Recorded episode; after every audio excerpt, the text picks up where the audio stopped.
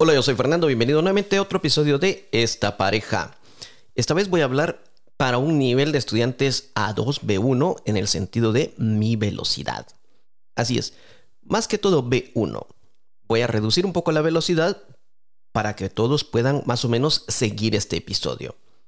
El tema de hoy es acerca de la forma de estudiar. Sí, muchas veces los estudiantes cuando quieren estudiar español en este caso los taiwaneses, preguntan ¿y cómo enseña el maestro? Eh, ¿Qué material utiliza? ¿Qué dinámicas hay? ¿Cómo es la escuela? Y todo se trata de afuera. Todo es afuera del estudiante, afuera de nosotros mismos. Sin embargo, algo que se nos olvida a todos, y esto nos pasa en verdad a todos, a todos los que estudiamos un idioma, se nos olvida que lo más importante es nosotros mismos como estudiantes. Sí, ¿por qué nosotros mismos? Porque hay diferentes formas de enseñar. Es cierto, hay diferentes técnicas que los maestros preparan, aprenden, eh, diferentes dinámicas, diferentes actividades, em, aplicaciones de teléfono, por si lo quieres decir así. Hay muchos canales de YouTube, podcasts, materiales, libros y hay muchas formas para que te enseñen. Pero ¿Te has puesto a pensar cuál es tu forma de aprender? Sí, te has puesto a ver esto hacia adentro de ti mismo. ¿Cómo aprendes? ¿Cómo aprendemos? ¿Por qué digo esto? Bueno, veámoslo desde ese punto de vista para que me entiendas un poco más.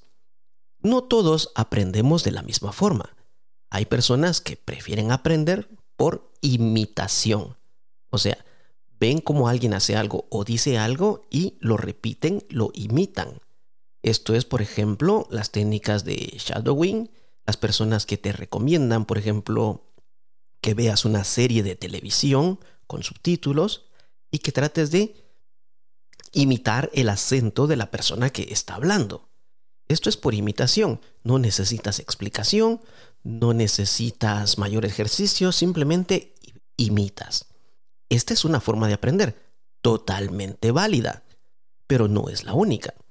Hay otras personas que para aprender les gusta escuchar mucha explicación. Tienen que entender el por qué y el para qué de todo. Les gusta estudiar palabra por palabra. Les gusta saber por qué se dice una forma y por qué no se dice otra. ¿Qué significa? Si hay una palabra, un lo, por ejemplo, ¿por qué está ese lo? ¿Por qué se utiliza? Hay personas que les gusta estudiar de esta forma. Su razonamiento es demasiado, no digamos demasiado, su razonamiento es estricto y necesitan tener bien claro cada uno de los pequeños pasos, cada una de las pequeñas partes del idioma español. Tampoco digo que no sea correcta, es válida para ciertas personas. atención, no estoy diciendo cuál es la mejor forma de estudiar. Estoy diciendo que todos aprendemos de diferentes formas.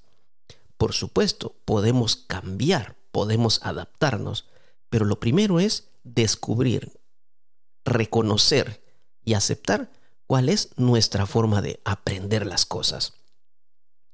Bueno, entonces hay muchas personas que quieren saber exactamente todo esto y yo me he topado con estudiantes que son así. No pueden pasar a una siguiente oración, a una siguiente frase, a un siguiente punto, si no entienden la totalidad de las palabras que están en una oración y por qué están allí. No digo, atención, no digo que no sea válido, es una forma de aprender y necesitan esas justificaciones. Lastimosamente, no siempre las van a encontrar, pero tienen que aceptar que si hay una palabra está ahí y no, no hay una explicación para ellos suficientemente lógica, en un momento dado van a tener que aceptarla y seguir adelante. Pero ese es otro proceso. Entonces, hemos visto, he hablado, las personas que aprenden por imitación, las personas que tienen que exactamente saber el por qué y para qué de cada uno de los puntos, hay otras personas que no están enfocadas tanto en hablar. Quieren más entender la gramática, la lógica. Para ellos aprender un idioma no es hablar, no es comunicarse. Para ellos aprender un idioma significa estudiar gramática y la estudian en su propio idioma. Es como si yo, Fernando, quisiera aprender eh, ruso o coreano Y en vez de preocuparme o en vez de enfocarme en aprender el idioma para hablarlo, quisiera estudiar la gramática y saber por qué se dice de una forma, en qué casos escriben de esta forma, en qué casos se usa esta palabra. Y al final puede que la gramática la entienda. No sé si voy a poder hablar. Los casos que yo he conocido son personas que no hablan muy bien, pero sí entienden totalmente la gramática y la lógica de la gramática. No lógica de palabras, no lógica de gramática. Y hay personas que se enfocan en esto. Yo he conocido personas, por ejemplo, en Taiwán, que quieren estudiar español de esta forma, o hay quienes estudian japonés de esta forma. He visto que hay quienes les gusta una explicación de gramática y, y les encantan estas explicaciones, y para ellos eso es aprender un idioma. O sea, esa es la tercera forma, que, que vayas por entender la gramática. Hay otras personas que les gusta aprender por memorización. Necesitan memorizar todo para poder seguir avanzando. Si no memorizan, sienten que no están avanzando. Necesitan memorizar. Y esto es más que todo cultural. Desde mi punto de vista es cultural. Las personas en Taiwán, por ejemplo, están acostumbradas a memorizar. Los exámenes en la escuela son basados en memorización no tanto en entendimiento, no es tanto en explicación, sino memorización. Ese es de mi punto de vista en lo que mi experiencia en la universidad. Yo vi que mis maestros, taiwaneses más que todo, hacían exámenes de memorización, mientras que los otros que no eran extranjeros sí hacían exámenes no de memorización, sino de explicar con nuestras palabras o razonar un, un problema y buscar una solución. Diferentes formas de aprender. ¿Cuál es tu forma de aprender? Hay otras personas que aprenden por medio de juegos. Les gusta aprender de esta forma, aplicando lo que están estudiando. Eh, miran una frase, una, una gramática y no van tanto a la explicación, sino quieren saber ya cómo se usa en una conversación y van más a la parte práctica. Son diferentes formas de aprender. Hay más diferentes formas. Así que lo que tienes que hacer es descubrir, aceptar, reconocer cuál es tu forma de aprender. Si el maestro enseña de diferente forma, entonces ya son dos cosas diferentes que tratan de, trabajar juntas. No se trata de quién gana, sino de adaptarse la una a la otra. Como estudiante, si te gusta ese maestro y quieres seguir con él, pues vas a tener que adaptarte a esta enseñanza. Si la clase es de uno a uno, si quieres que sea a tu modo, pero con ese maestro, entonces busca una clase privada, donde sí se pueda discutir, donde pueda decir, mire, yo quiero aprender de esta forma, Está bien, probemos un poco y hallar un punto medio entre las dos formas de enseñanza, pero no cerrarse a que la mía es la mejor. No voy a decir yo aprendo de esta forma, yo así soy, así nací y así seguiré. Esto es cerrarse. Tienes que abrirte a entender, a practicar nuevas formas. Tal vez te das cuenta de que de otra forma puedes aprender más rápido. El problema es que estabas acostumbrado a otra forma o descubren junto con el maestro una nueva forma de aprender. Te repito, todos aprendemos de diferente forma y todas son válidas. ¿Cuál es más eficiente? Ya depende de cada persona.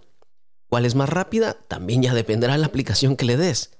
Pero al menos, por ejemplo, de mi punto de vista, yo, Fernando, cuando he aprendido chino, que tal vez no lo escribo o lo leo tan bien como debería, pero lo hablo más. Porque en mi caso, para mí, aprender un idioma es comunicarme. Yo quiero una frase y quiero saber cómo la uso. Es otra, eh, como te he dicho, es una de las formas de aprender que te he mencionado. ¿Quieres practicar audición? Excelente. Ponte a escuchar audios, ponte a hacerlo. No leas libros. Tienes que escuchar. ¿Quieres practicar conversación? Pues ponte a hablar. No leas libros, ponte a hablar. ¿Quieres practicar lectura? Entonces ponte a leer, no te pongas a leer, no te pongas a hablar, no te pongas a, escuchar, practica leer. ¿Quieres practicar escritura, escribir? Pues entonces ponte a escribir. Deja las demás y enfócate en lo que estás. Pero muchas veces también queremos mejorar. Por ejemplo, si yo digo, yo quiero mejorar mi escritura de chino y lo que me dedico es a hablar.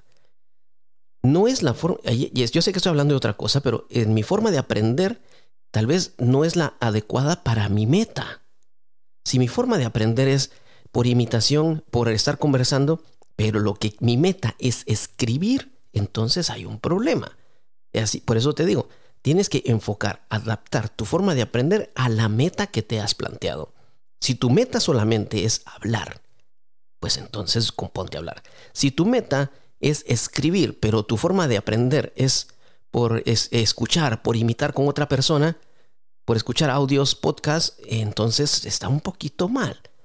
Tienes que reconocer tu forma de aprender y adaptarla a tu meta. Así que dime, ¿cuál es tu meta? ¿Qué quieres mejorar? Alguien dirá, yo quiero todo, es que yo quiero poder leer, escribir, hablar, escuchar. Perfecto. Entonces tienes cuatro metas diferentes. la meta general es dominar totalmente el idioma. Pero hay cuatro partes. Enfócate en una parte y las demás vendrán más fácil. Si lo que quieres es leer, esa está junto, muy junto, muy junto con escribir y escuchar quizás. Si lo que quieres es hablar, entonces escucha. Son hermanas. Define tu meta, define cuál es tu forma de aprender y enfócate en ello. De esta forma lograrás mejorar tu nivel del idioma español. Si te ha gustado este episodio, por favor, compártelo, déjanos un comentario. Esta vez he estado hablando un poco más despacio para nuestros estudiantes de nivel B1. Espero que les sea de utilidad, reconozcan cuál es su forma de aprender y la adapten a sus metas. Recuerden, visiten nuestras redes sociales, visiten todo lo que tenemos para ustedes, tenemos más información, tenemos nuevos cursos, visiten nuestra página. Ha sido un placer estar con ustedes, nos vemos en el siguiente episodio. Adiós, yo soy Fernando.